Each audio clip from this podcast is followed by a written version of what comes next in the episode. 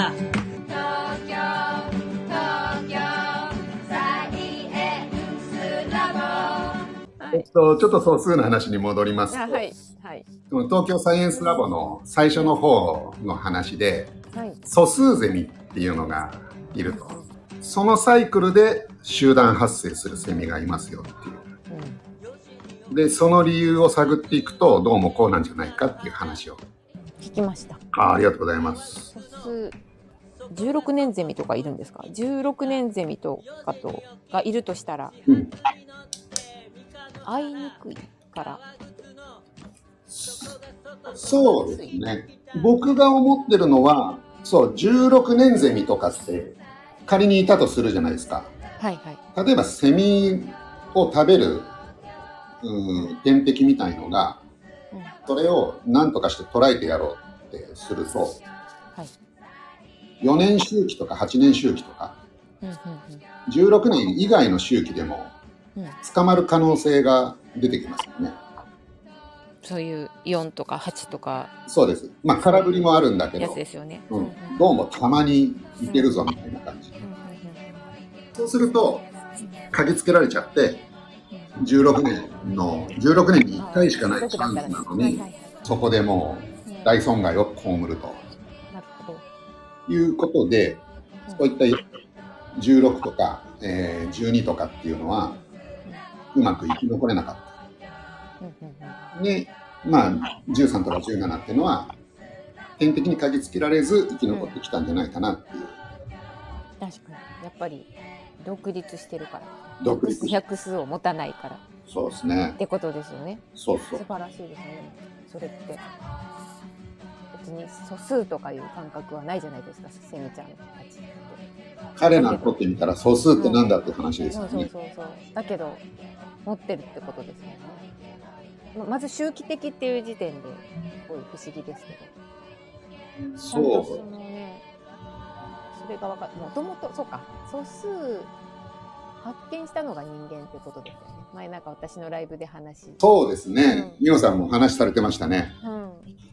結局、はい。素数か素数じゃないかって、まあ数学の話なんだけど、うん。でもこれってもともと自然界にがあるはい。話だから、まあ、あのー別に数学とか、セミは生物とかっていう、教科で分けてる人間だけなんですよね。実際にはまあ自然界に転がってる話で、そこが組み合わさってるっていうはいことなのかなっていうふうに僕は思ってるんですけど、それが楽しいです。私はあまり前も言いましたけど理科がとかすごく嫌いで 興味が湧かなかったんですけどああ素数ゼミっているんだって思ってたんですけど素数ゼミから入ったけどもそうじゃなくてセミが素数の意識なくそういうサイクルで動いてて人間がね素数の感覚だって発見したっていうそのなんかこう素数を使ってるっていうのはすごく賢い感じに見えますよね。うん、見えます見える。本能的にまみこさんは理科とかってどうだったんですか？ええあんまり好きじゃなかった。いや、なんかもう勉強全般。そんな風に見えないけどな二人とね違う次元で生きてました。先生で選んでましたね。こあの先生わかどうかで、それ、その授業面白いか面白くないかやったから、あんまりどこ行っても内容よりかは先生好きかどうかで。わかる。でもそれはすごくわかる。わかります。わかります。美術の先生すごい好きやったんですけど、いつも黒い服着て黒いネクタイしてるんですよ。で、サングラスしてるんですよ、学校で。いいな。好きでしたね。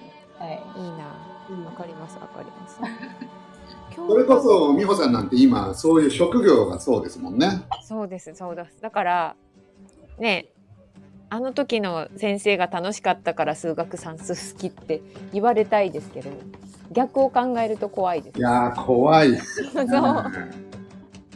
私も人でしたねほとんど。人ですよね。そうそうそう。うん。だからでもこう今こうやって数学と理あのこのセミの話とかを聞いてるとあ結局は科目なんてもともとはなかったっ。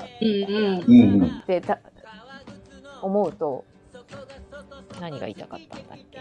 だ部長の感覚の方がおそらくその勉強が本当に好きなこと、ってことなんだろうなって思います。知るっていうことが、そうそうそうそうそう。っていうまあそれって多分みんなあるんですよね。きっある、なんか、学校行ってる時はそれに、あの、テストの点数とかが絶対くっついてくるから、とはい。今は、そういう、今は二人の話とか聞いてても、なんか純粋に面白いなと思うけど、なんか学校でそれを聞いてる時ただ単に純粋に面白いな以外にテストで点数取らなあかんっていうのが絶対くっついてるから、す ごい、ちょっと面白いを阻害してた。何がわかります。テストにそんなにあれだったんですか？こえ？う、取らんといかんみたいな気持ちがあったんですか？いやだってあテストが多分あのあの普通にあんまり頑張らんでもいい点取れるっていう状態ではなかったのではい。あのその勉強が面白いとまた点数を取らなあかんっていう2つの違うものがくっついてたんですよね。私は学生って。だから。その点数みたいのが重すぎてちょっともう面白いが阻害されて。ああ、もう、それは嫌になっちゃう。ますよね。また呼ばれるみたいな。呼ばれまた私だけ行かなあかんみたいな。なんか、こう別のね、授業みたいのがあったんです。あんまり点数が、うん、かん、芳しくない人は、なんか別、別にやらなあかんみたいのがあるんですよね。ある。それはなんかちょっと、辛い話を思い浮かべて。私も呼ばれたりしましたよ高校の時とか。えそうなんだどうし。てもどうしても数学こそ0点取りましたね私。えー高三で嘘全くやらなくってええ前も話しましたけどこの仕事ついてからなんですよねちゃんとやったのが。ええなんかもうずっと数学が大好きで、ずっと生きてきた人なんやと思ってた。違うんです。なんか中学までうん。頑張ってましたね頑張ってたけど急にね高校入って、うん、やる気をそいだらあれよあれよという間に分かんなくなってっちゃって。わかんなくなりますよね。なりますなります。でもう頑張る気もなくなり。すごい、びっくりしました0点取った。や。らやらないと0点なんやと思って。なんか書いてたんですけどこれもあ当たらんかったんやと思いましたね。呼び出されながらそれわかるわ、その感覚。なんか書いて当たらへんかったっていう感覚めっちゃわかる。これいけると思ってんけどなとか根拠もなくてなんかうんえー意外だ。そうですそうですだからそう必死のパチで勉強したみたいな感じですよね仕事しててそうなんだだから、美穂さんは大学も数学をやってたっていうわけでもないんですもんね。でも超文系ですはいええそうですそうですええ全くだからやり残し感があったんですよね今この仕事してるってことはって思います今思いますだけど、どこでそういうのにね、こう目覚めたり、まあ人がどのタイミングで成長するかっていうのも、それ、人それぞれだから、別にそういう時期があったりとかって普通だと思えばいいわけですよね。そうですねうん。でも自分の子供とか見ててそう思います。え、美穂さんは、うんその、うん。あの、数学をすごいわ分かり出したというか、こう、掘り、掘り下げる？掘り下げるっていうか、深くやるようになったのは、その、学校で勉強ししなくなってからって校で勉強しなくて数学は本当に取りこぼしてきて、がえ学生の頃にやろうやりたいと思った時期来なかったですえー、すごいな。それ受で、験があったからもなんか最低限なんか高3の2学期から最低限やったみたいなやっつけ数学みたいな感じ。えだから。ー、それで今そんな素数が何番目とかすぐ1秒で出てくるようになるんですね。よっぽど後悔してたんですかね。ずっとあって頭に。なんでそれ数学やろうと思ったんですか？それが私もよくわからないんですけどこの仕事をしようって思った時に何を教えたいかあの決めさせてくれたんですよね職場が。ああ、そうなんだ。何を思ったか取りこぼした数学って答えたんですよ。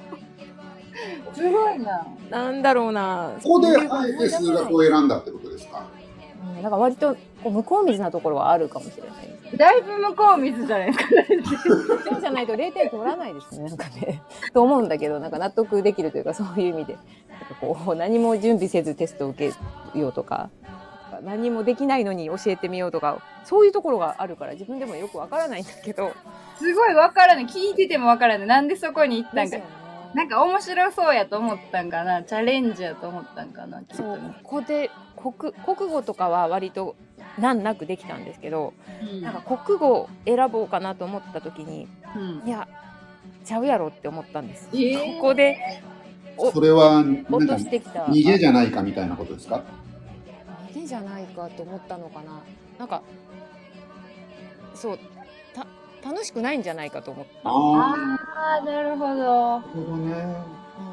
うん、分かんないことを分かった方が楽しいだろうしあの時はやらへんかったしなみたいなの。不うんうんうん。思議なんですけども。不思議。でもそれをほんまになんか職として選ぶときにそれを選択したっていうのがすごい面白いな。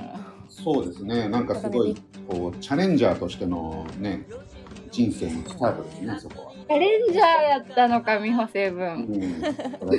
だからびっくりされましたこう扱いに困ったと思います 全然分かってない人入ってきたみたいな感じだったと思いますよすごい。なみこさんに向こう水って言われてるの相当